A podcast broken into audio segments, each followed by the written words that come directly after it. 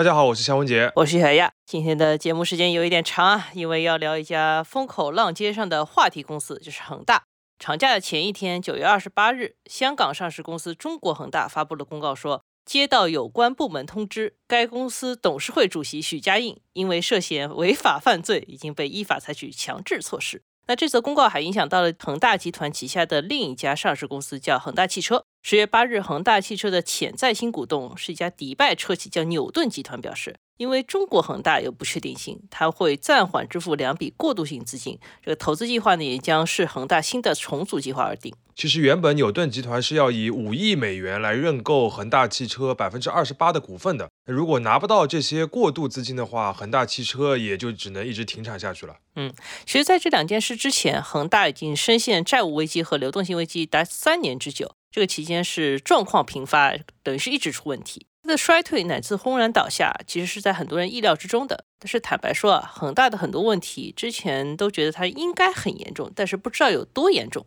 那直到今年的七月十七日，中国恒大终于披露了公司过去两个财年的财报，然后大家才有了一个底。我们只看截止到二零二二年十二月三十一日的这份啊，上面显示恒大当年的收入刚刚超过两千三百亿人民币。然后亏损是一千二百五十八亿元，但是公司的负债总额达到了嗯两万四千三百七十四点一亿元。这个数字是真的震惊了非常多的人啊！我们有一个可以对比的数字是，二零二二年恒大总部所在的广州市的 GDP 总量也只有。两万八千八百亿元。嗯，当然，房企在它的财报这个负债的部分呢，有很多特殊组成部分，不能单看一个总数就说啊，它付了这么多钱。但是恒大实际的负债水平也有可能比这个规模还要大。当然，目前还没有任何人和机构或者说完全摸清楚它的底数是什么样子的。此外呢，恒大在二零二一年的财报里面更换了合作多年的审计机构普华永道，另外一家叫做上汇百城的小公司啊，它是同时接手了中国恒大、恒大物业和恒大汽车三家上市公司的审计工作。不过在二零二一年这个财报里面，上汇百城也表示说无法对这份财报发表意见，这个说法很隐晦啊，其实翻译一下就是这个数字大概率是不准的，不要信。虽然说这个财报准确度成疑啊，但是有了这两份财报，对于我们讨论恒大的问题还是很有帮助的。实际上，恒大也可以视作是中国房企发展问题的一个集大成案例啊。看懂的恒大，你就能看懂中国开发商的绝大多数问题啊。所以，我们今天要用三十分钟的时间来看懂恒大这么复杂的一个公司吗？你看，我们今天这个节目时长，我觉得不太可能，难度有点太高了。我们今天只主要解决一个核心问题吧，就是恒大的债务规模是怎么越滚越大，最后变成一个巨雷的。我们首先会简单解释一些背景，也就是政策面是如何影响中国房企常见的一个高周转策略的。之后呢，就聚焦到恒大本身，分别关注三个问题。首先，这个公司的收入和负债水平为什么在几年之间发生了巨大的变动？其次，就是恒大的债务规模里面有哪些是显性的部分，有哪些是隐性的部分？最后呢，目前恒大的局面还有没有一些挽回的余地？以及我们该如何理解恒大的倒下？这是一期很硬核、有很多数字的节目啊！当然，老规矩还是声明一下，本期节目对于所有涉及到的上市公司的讨论都不构成任何的投资建议。OK，那我们就开始吧。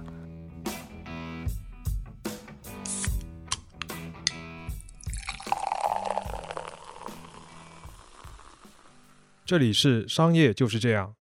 那提到中国的地产开发商，尤其是他们这几年的状况，绝对绕不开两个关键词啊，一个就是我们前面提到的高周转，另一个就是三道红线，这也是理解恒大债务的一个基础。所以第一部分呢，我们主要就解释一下这两个名词分别是什么意思，以及它们是什么关系。嗯，好呀。高周转说白了就是资金的利用效率高，或者说就是钱生钱的效率比较高。呃，我们举一个带数字的例子吧，大家尝试听一下啊。假设有两个地产项目公司 A 和 B，然后他们都从总公司那里得到了十亿元资金，然后再配合同等规模的有息银行贷款去开发楼盘。那 A 的开发周期是两年，第一年年末呢就可以将十亿元的本金加上贷款的利息还给总公司。第二年楼盘卖完以后呢，这个 A 项目的实际利润率是百分之十，也就是它能赚一亿。那 B 项目的开发周期呢是一年半。但是他在半年一过的时候呢，就可以将十亿元的本金加上贷款利息还给总公司。但是呢，这个项目楼盘卖完以后呢，实际的利润率只有百分之六，也就是只能赚六千万。肖老师啊，如果你是这个地产公司总公司的人，你会觉得 A 项目和 B 项目哪个更好呢？那如果单看利润的话，A 是赚了一亿元，然后 B 只赚了六千万，肯定是 A 的这个回报更好了。但你这么问嘛，肯定是 B 更好，对吧？哎哎，你猜对了。对于总公司来说呢，B 这个项目的优势呢，就是它回本时间更短。这十亿元呢，半年就收回来了，然后收回来以后，马上就可以投入到总公司的 C 项目、D 项目里面。那平均下来，每年能做的业务规模就更大了。所以你会发现，房企呢，一般来说都是拼了命的在抢开工时间、抢开盘时间。然后呢，在卖房产生了这么大额的收入上呢，还要再做大规模的负债。这个其实呢，就是为了短时间内尽可能多的扩大规模，同时还要产生利润。这就是所谓的高周转模式。高转模式其实是中国房企的通用做法，几乎每家开发商的资金链和时间表都是很紧的。另外再举一个例子，就是碧桂园的一个政策叫“三四五六”政策。所谓“三四五六”，就是这个公司可以做到拿地三个月以后就开工，四个月以后就开盘，这开工一个月以后就开盘了啊。然后到五个月的时候呢，资金就能回正；六个月的时候呢，资金就能投入到下一个项目里面再周转。只要管理得当的话，在三四线城市，如果碧桂园投入一亿元资金，有可能在一年以后就可以被放大成十七点五亿元的公司净利润。这个说是放大的话，其实还是要靠杠杆嘛，对吧？你要实现一亿元变成十七点五亿元。有一个隐藏条件，就是项目中开发商的这个自有资金与银行贷款的比例要非常的，可以说非常低。就是说，自有资金是一，银行贷款要做到七，那银行得要愿意放这么多贷款才能维持下去。你像我们两个人在上海，即使是上海户籍的这个消费者来买首套房的话，目前的首付比例是百分之三十五，相当于自有资金和贷款的比例。只有不到一比二，是吧？对的，那我们跟银行的关系肯定没有跟房企跟银行的关系那么好嘛。所以说，开发商一方面是要赶工期、赶预售期，但另一方面呢，也要跟银行搞好关系，能够为它不断膨胀的规模源源不断的融到钱。那这也会导致房企在账面上另一个显著的特点就是负债率很高，而且每年要还的贷款很多。当然，在房地产价格的上行期，银行还是比较愿意放贷的，毕竟房企一般给到的抵押物都是土地啊，土地还是很值钱的。如果房价一直能涨，房企也能还得上每年的贷款和利息，那这个高周转模式呢，就还能维持下去，而且能够不断推高公司的业绩声誉。我们可以简单粗暴的看一个数字，就是碧桂园、万科和恒大这三家公司在二零二零年的合约销售面积，相比于二零一三年规模的变化。合约销售面积呢，就是当年公司卖出去了多少平米没有交付的期房，就是他当年卖出去的这个，你可以简单理解为就是他当年卖出去了多少房子，虽然这个房子还没有完全交付。那在这个指标上面，碧桂园在八年的时间里面，就是二零一三年到二零二零年前后对比的话，它的规模是翻了三点二三倍。那万科的同期只翻了两倍，而恒大呢是翻了四点四三倍。那做到这个水平，资金的规模、周转能力和销售能力其实是缺一不可的。所以简单来说，高周转就是一个在行业高速发展时期，尽可能加杠杆，然后扩大企业规模的一个游戏。对的。那这么说的话，其实三道红线就是来打破了这一游戏的规则，是吧？对的。我们来介绍一下三道红线这件事情啊。二零二零年八月，监管部门提出了三道红线的融资新规，大力的管控房企当时的有息负债，就是你贷利息的负债，我都要管你。三道红线的具体要求是这样子的：第一条是房企剔除预收款以后的资产负债率不得大于百分之七十；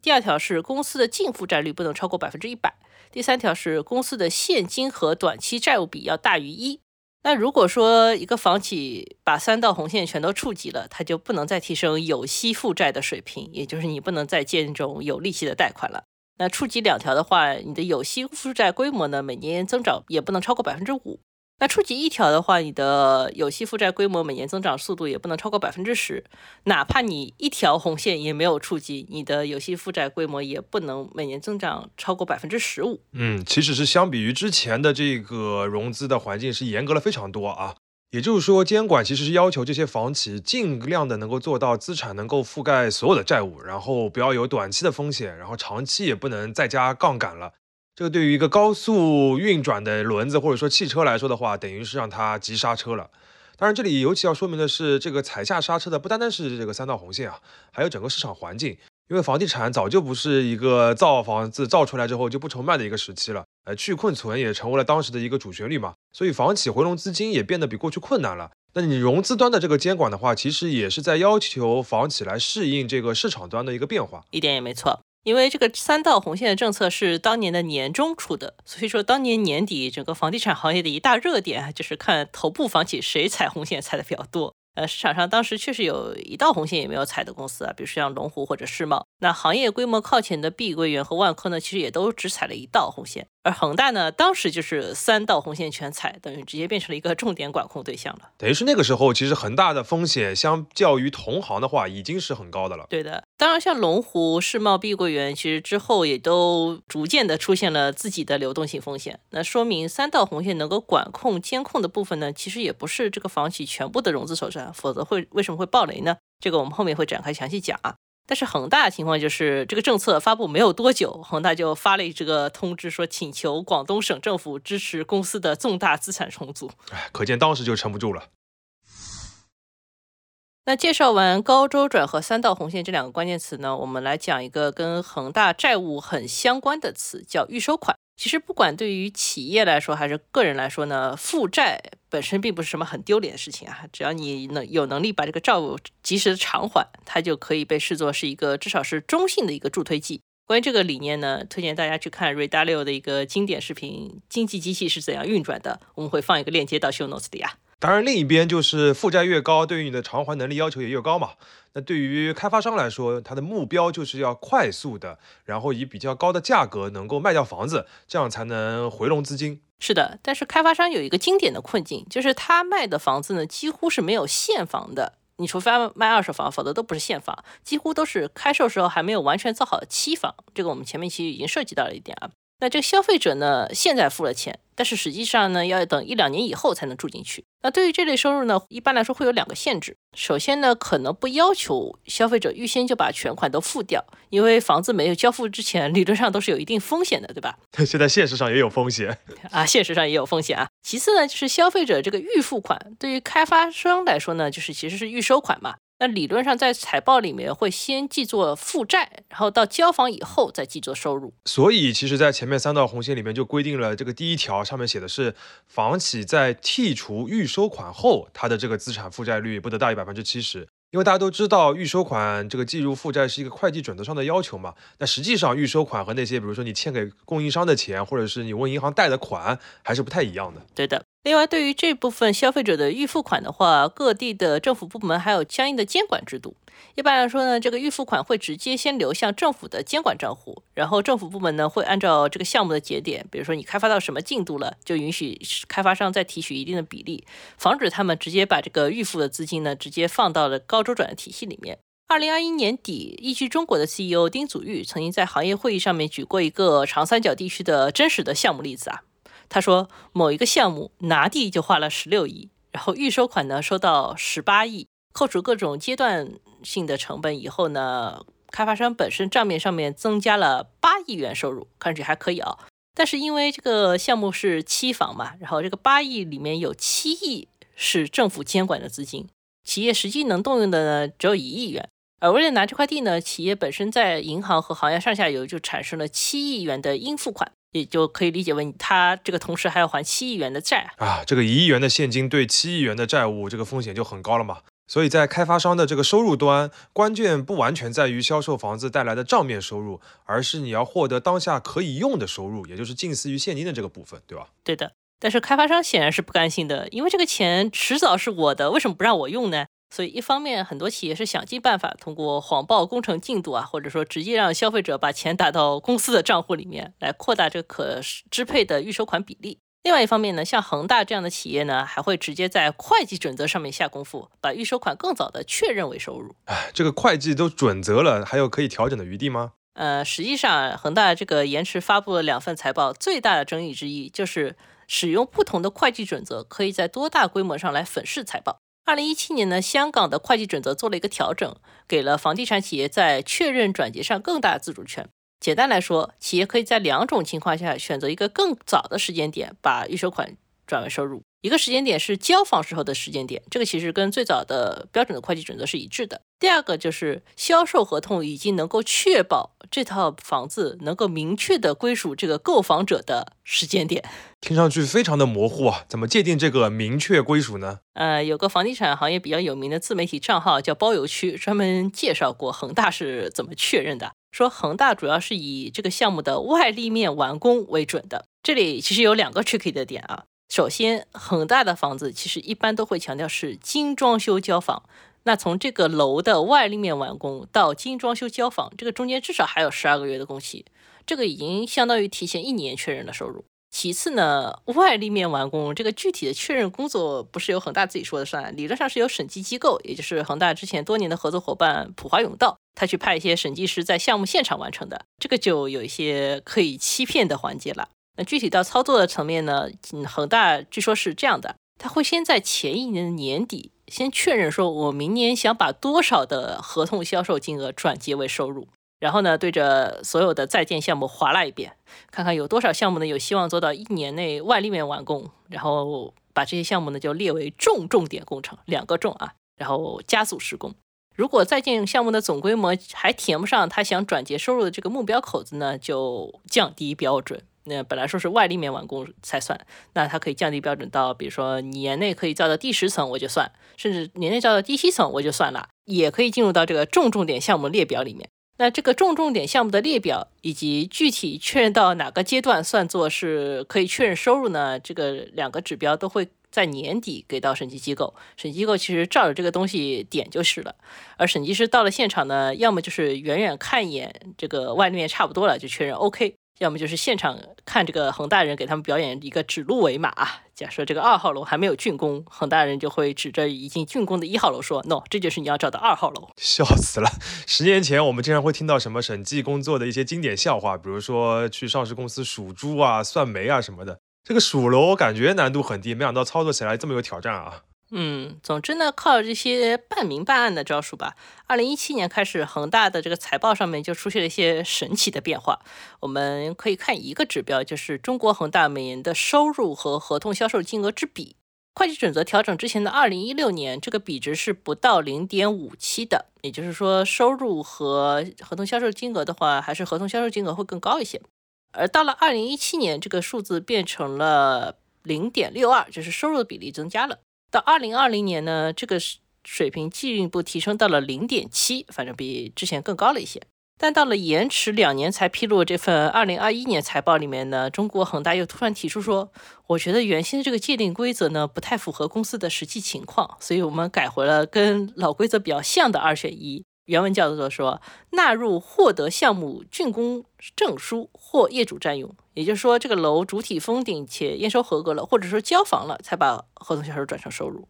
那这个条件显然是比原来严格的多了，就没有什么外立面完工就算确认收入的这事情了。所以说，二零二一年呢，中国恒大的收入和合同销售金额之比又掉到了零点五四这个水平。当然，这里面应该也有二零二一年恒大自己销售不利的一个原因。此外，中国恒大还在这个二零二一年财报里面同时提了一嘴，说按照这个新的准则来说呢，二零一七年到二零二零年之间呢，合计应该有六千六百四十三亿元的收入应该回拨为合同负债，但是具体每年要修正多少呢？恒大方面表示，因为我们公司经营不善啊，当时的很多财务和工程的员工都跑路了，我们没有办法确认。哦哟，这个属于是点一句旧账，但不让你具体翻旧账了，是吧？不过用这个会计准则来调节收入的话，对于恒大来说，具体有什么好处呢？当然有了，因为你提前确认了收入，然后这个公司如果说成本结构没有特别大的变化的情况下呢，其实会额外产生一块新的利润。那利润呢，又是跟股东分红绑定的。那许家印和一批恒大高管都持有大量的公司股份，他们完全可以用这个方法来合理套现。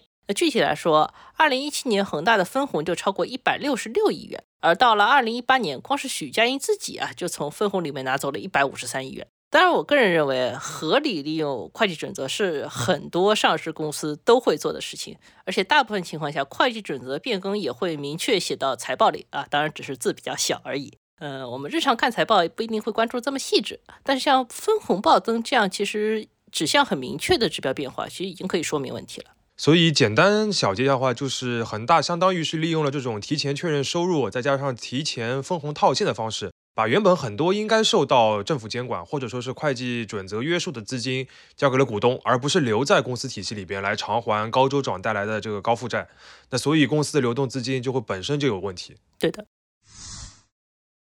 我们前面花了很多时间来讲行业的背景以及恒大的收入和流动资金是怎么变化的。但是好像还没有触及到本期节目的主题啊，就是恒大的这个债务到底是哪些债？呃，说实话，讲到这一块，真的已经有一点畏难情绪了。因为大型的房企虽然说收入来源往往比较单一，就是靠卖房子嘛。但是债务来源那就是五花八门了，而且大部分好像都是没有写到公司财报上的技法。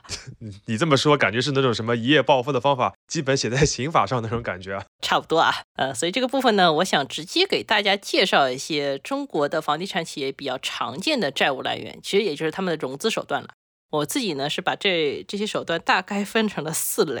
呃，首先是一些比较标准的融资手段，也就是财报里面的借款相关的部分。其次呢，就是房企非常常用的一些所谓表外融资手段，然后是一些大型企业能够实现的所谓混业融资手段，最后是一些野性的民间融资手段。哇，光是分类都能分出四种啊！那我们一个个来吧。好呀，那首先讲这个最合规的几种借款手段，呃，大致包括啊，银行贷款，然后公司在境内外发行的票据、债券，还有一些像永续债、可转债以及优先股等等。呃，有些东西我们具体不展开讲几个点啊。我们前面一直说高周转模式，除了资金的使用效率，还需要很高的贷款作为支撑。那看中国恒大的财报也很容易确认这一点。二零二二年，中国恒大披露的借款规模是六千一百二十三点九亿元，其中银行和其他借款就占到了四千一百九十五点二亿元，接近百分之七十。嗯，这个数字其实相比二零二一年的时候，其实下降了一些啊，但是利率是已经飙升到百分之七点八八了。反正是一个很贵的银行贷款啊，而且是占了很大的一个比例。那这个借款中的第二大部分呢，就是所谓的优先票据。优先票据呢，其实也是一种公司债。但是如果这个公司假设说它破产了，这债权人呢要排个先后次序来分这个剩余资金的话，优先票据的顺位呢是要高于一般公司债的，稍微高一点。恒大在二零二二年有一千三百九十五点四亿元的优先票据负债，而且全部是要在一年内归还的。而且跟分红类似啊，恒大的高管们好像也很喜欢买这种优先票据。那好处呢是这个把工资贡献出来，给公司提供了流动资金啊。问题是这个资金的代价也挺高的，就是恒大每年要为这些票据的持有者们支付高达百分之六到百分之十二的年利率。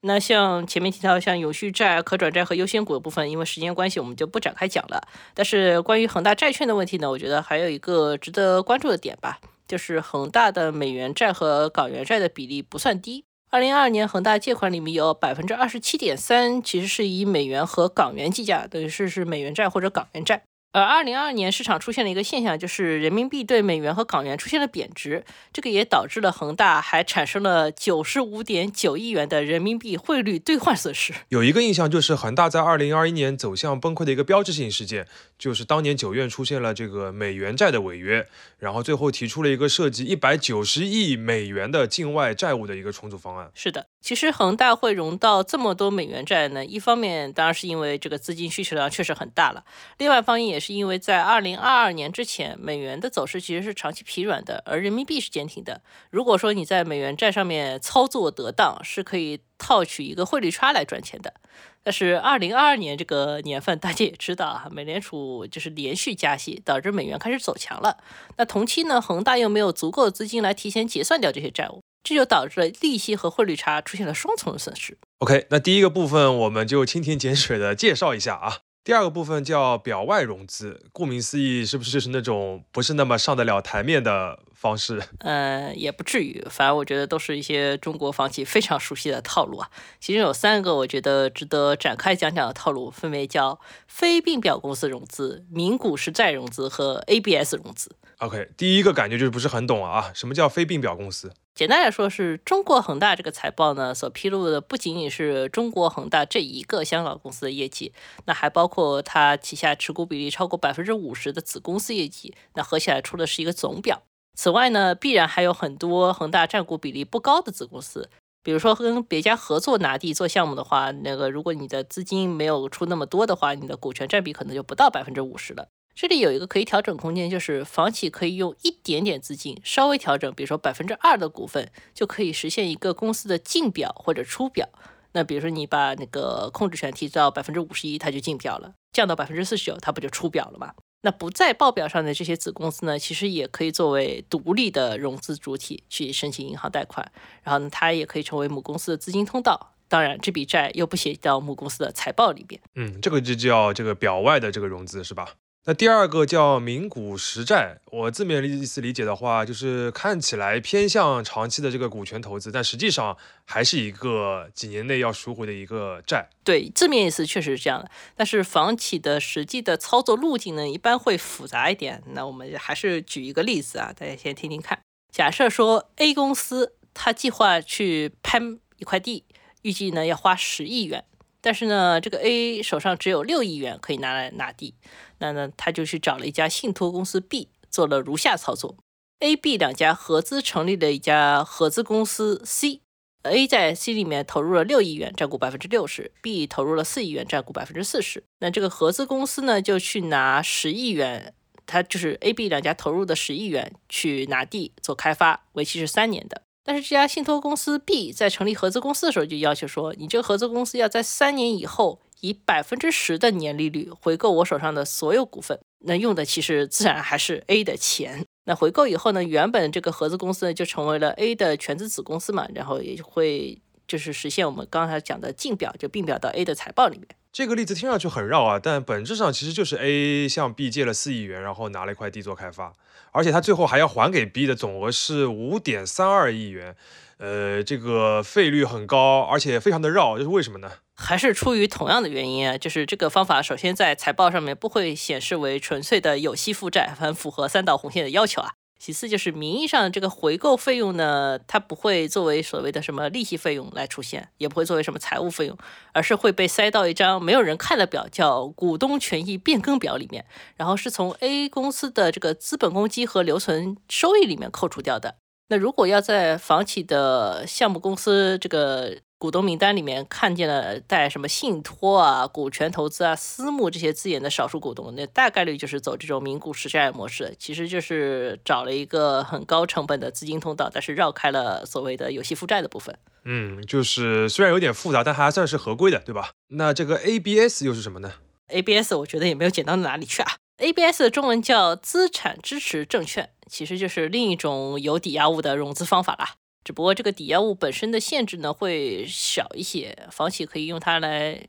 当做一种调节债务水平和债务期限的工具。我们再举个例子啊，就是假设说一家开发商欠一个供应商，假设说这个供应商是个瓷砖公司吧，那这个开发商欠这个瓷砖公司五千万的材料费，原本约定是三个月内结清的。但是开发商想了一个办法，说我把欠你的这个欠条作为抵押物，然后我们把它包装成一个五千万规模、为期一年、利润百分之五的 ABS，然后放到市场上，结果三天就卖掉了。那这些 ABS 项目的买家呢，实际上就是替了开发商把这个欠慈善公司的欠款给付了。理解了。那其实开发商获得的好处就是他支付这笔欠款的实际的时间从三个月变成了一年，对吧？那虽然他要付出这个百分之五的利息的这个代价，但是也改善了他财报上面这个应付款的这个规模。对的，那 ABS 除了可以把这个账期拉长，也可以把资金回流速度缩短。呃，还有一种 ABS 是这样的，就是买房过程中不是正常你要等一段时间，这个商业银行才会把贷款打给你嘛？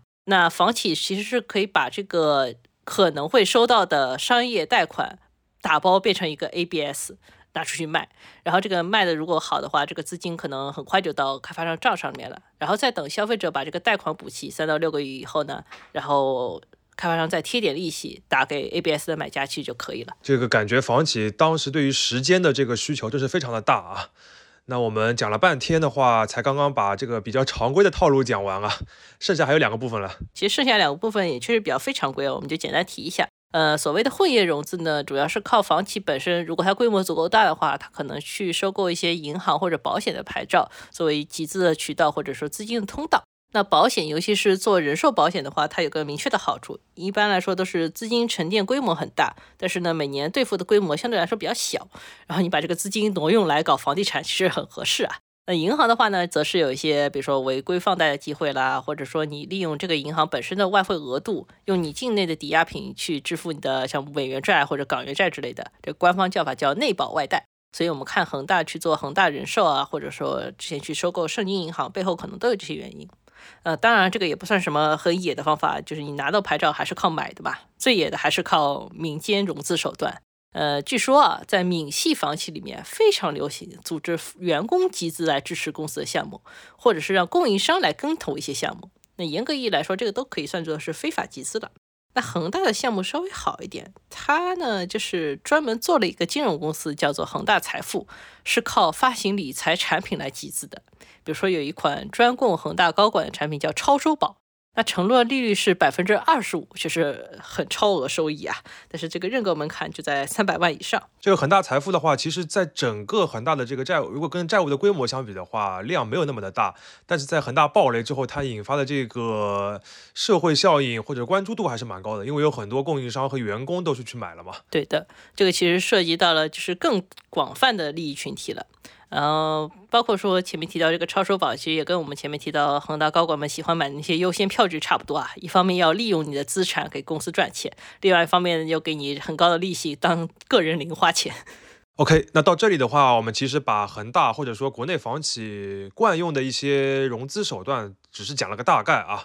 这个部分的专业名词非常的多，如果大家听得比较糊涂呢，其实也没有关系。呃，其实这些手段的这个核心一般就是三点：第一个呢是为企业的这个高周转来提供大规模的资金，哪怕是付出比较高的利息成本；第二个呢就是尽可能降低这个上市公司财报层面的这个负债的水平，来满足赛道红线这个明面上的要求。第三个呢，就是它来调整已有的负债或者说未来收益的这个账期，能够尽量的把这个债往后拖一拖，然后把还没拿到的钱呢，能够先拿到手。当然，这种费尽心机的后果就是，像恒大这样的公司，你是很难摸透它真实的就是在所有口径上的整体的负债水平的。比如说拿到恒大这颗公司的话，你可能以为你在拆一颗很大的地雷，实际上你是直接踏进了一大片地雷阵。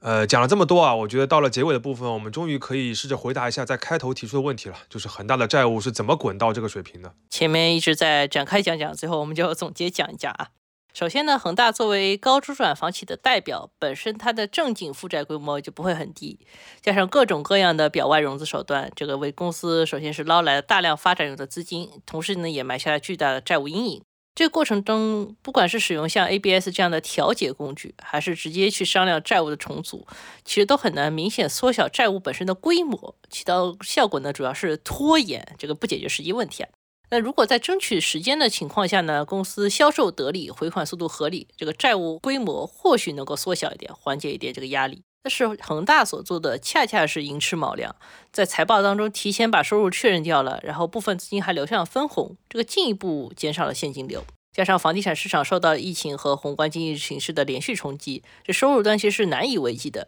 这个债务阴影就反噬了公司。那越是在这种时候呢，恒大就越会重视还能够流入和动用的钱，以及还能够使用的一些资金通道。这里我们简单提一下恒大汽车啊。就几乎所有汽车行业里的人都知道，这个声势浩大的造车项目是很不靠谱的。但为什么恒大还是一定要大搞这个造车，并且要拼命保留它的这个上市公司的地位呢？呃，其实就是为了要能够引入投资者，然后就像我们前面说的，能够获得一定的资金的通道。对的，当然，中国恒大作为恒大汽车原先的最大股东，其实也没有忘记在紧急的时候靠减持捞一点救命钱。我们前面提到恒大的美元债暴雷是二零二一年九月份的事情嘛？其实当年的五月，中国恒大就靠出售恒大汽车股份套现了超过一百亿港元。那这笔钱最后到底是用来还外债，还是用来保交楼呢？其实也说不好。嗯，这个还外债和保交楼，其实就是房企暴雷之后普遍面临的这个双重困境啊。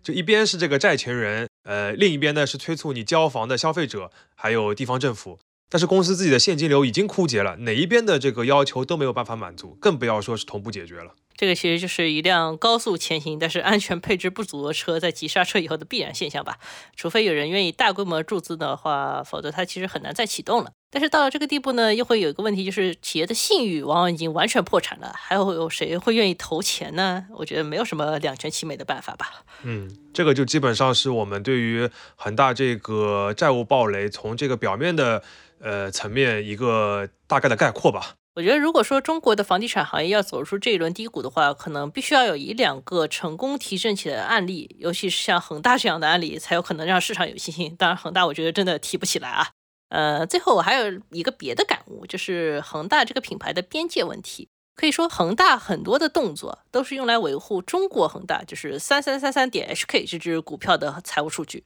那维护这些数据呢，可以让这个公司在上升期看起来更厉害，然后坠崖期看起来不要太惨。但是我们在讨论恒大的时候呢，又往往会关注到它一些跟房地产主业关系不大的花边位置的新闻，比如说什么恒大足球队啊和恒大冰泉之类的。其实不同人对于恒大这个词的理解可能也不太一样。那对于中国低线城市的打工人来说，恒大呢可能就意味着他已经付了定金，但是还没有交楼的一栋烂尾楼，或者是一个追不回本金的理财产品。但是恒大真正的公司实体又在哪里呢？我查了一下，它是一家英属开曼群岛的公司，这个意味着它可能就是公司系统里面的一纸文件。其实从名和实两个角度能够看到特别不一样的恒大。名上的恒大是一个世界五百强，呃，是中国最生猛的房地产开发商之一，然后业务范围非常的广，还节节窜升。而许家印本人可能也非常醉心于这种梦幻般的名誉当中啊。但恒大的实呢，是一个大小齿轮紧紧嵌套，然后资金的皮带随时可能会断掉，还牵绊了众多外部资源的一个系统。那现在呢，我们正好在见证它的分崩离析。如果更早从实的角度来质疑恒大的话，皇帝的新衣也许穿不了这么久。在造假者为了品牌之名调节和掩盖真实的时候呢，投资者还是应该在虚名的价签缝隙里面尽量看清楚企业的灵魂。商业就是这样。